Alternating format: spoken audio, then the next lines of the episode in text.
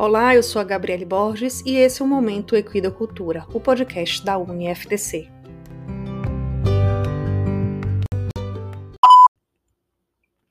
E vamos dar início a mais um episódio em que o assunto será a sequência sobre o tema de andamentos dos cavalos, né, dos equinos. No momento anterior do screencast vimos que existem diferentes tipos de andamentos e que dentre eles está aí a marcha, que é o que vamos falar um pouco hoje, tá ok? Sem dúvida, no Brasil, quando se fala de marcha, já associamos aí o cavalo mangalaga machador, também ao cavalo campulina, né? Inclusive, estudos científicos apontam que existem características genéticas, comandos aí neurológicos dessas raças que os fazem marchar. O andamento desses animais, além de proporcionar maior comodidade ao cavaleiro, é uma característica da raça, né, das raças, muito estimada para quem ama aí os cavalos pretendem aí é, utilizá-los para cavalgadas, né, para algumas provas de enduro. No entanto, gente, é, se a intenção da criação desses animais será para pista, deve-se também se atentar às linhagens e à qualidade desse andamento. Muitas vezes, novos criadores adquirem aí fêmeas de raça é, tanto Macalarga Machador, né, quanto Campolino, mas de uma forma mais aleatória, é, apenas pensam aí pela sua beleza, né, fenotípica, morfologia, realizam aí cruzamentos com garanhões também das raças, produzem potros, e quando iniciam lá o treinamento dos animais, percebem que esses não possuem um diagrama ideal para marcha. E aí, né? É um momento de, de pensar, né? Onde foi que eu errei? Mas o cavalo já nasce com essa aptidão para marcha? Né? Esses são alguns aí dos questionamentos que os proprietários tendem a, ou quando acaba chegando esse ponto né, de, de, de é, criar na criação, ou quando adquire mesmo um animal jovem e vai começar a treinar. Então é importante inicialmente se ter uma noção que cada andamento ele possui o seu diagrama, que é, né, como se fosse um traçado, uma representação dos movimentos dos membros, estando eles suspensos ou no solo. Sabemos que a marcha ela é um passo acelerado, né? Tem a mesma sequência de apoios do passo, só que a marcha é mais diligente, é mais rápida. E a partir do momento que falamos do diagrama da marcha, esse diagrama ele tem a dissociação, né, diferente do trote que é associado, que para o animal trocar a sua passada, ele tem que sair do chão e faz a troca do diagonal, né, em suspensão, enquanto a marcha ele executa essa troca dos apoios sempre de forma dissociada. Então, por exemplo, a mão esquerda ela sai antes do pé direito e automaticamente ela chega antes do pé direito no solo. Esse diagrama ele é transmissível, né? É psicomotor.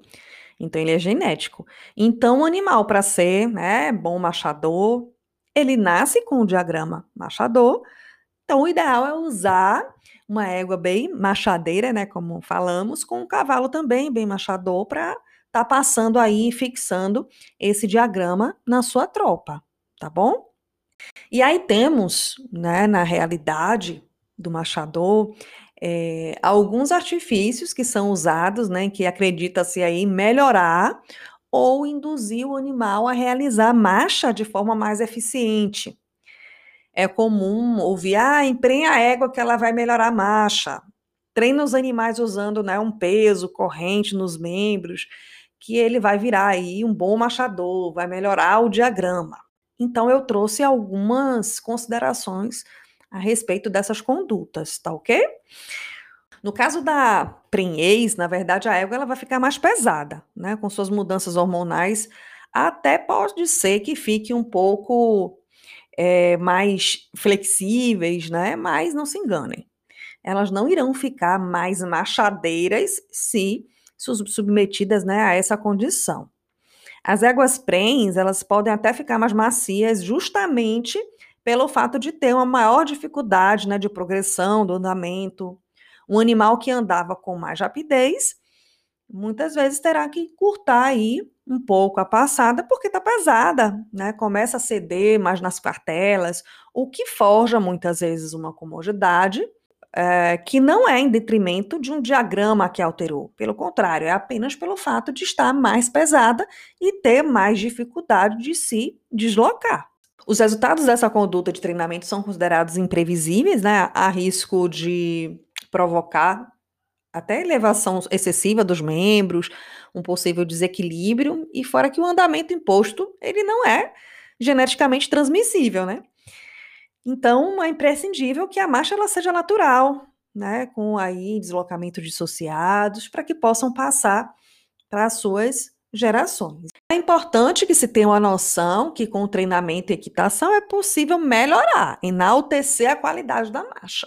Agora, fazer um cavalo diagonal ficar genuinamente de marcha e transmitir essa característica para a sua prole, né? Não tem como. Bom, pessoal, antes de realizar compras, iniciar a criação de equinos da raça manga larga machador, campolina, principalmente, a intenção é que é, vocês tenham uma certa noção, busquem orientar né, os, os futuros proprietários sobre a necessidade de uma avaliação como um todo desses animais, né, que são almejados aí na criação. Além da sanidade, né, que é o essencial, zootecnicamente é importante analisar aí os componentes né, ligados à conformação, à marcha do animal e à genealogia também.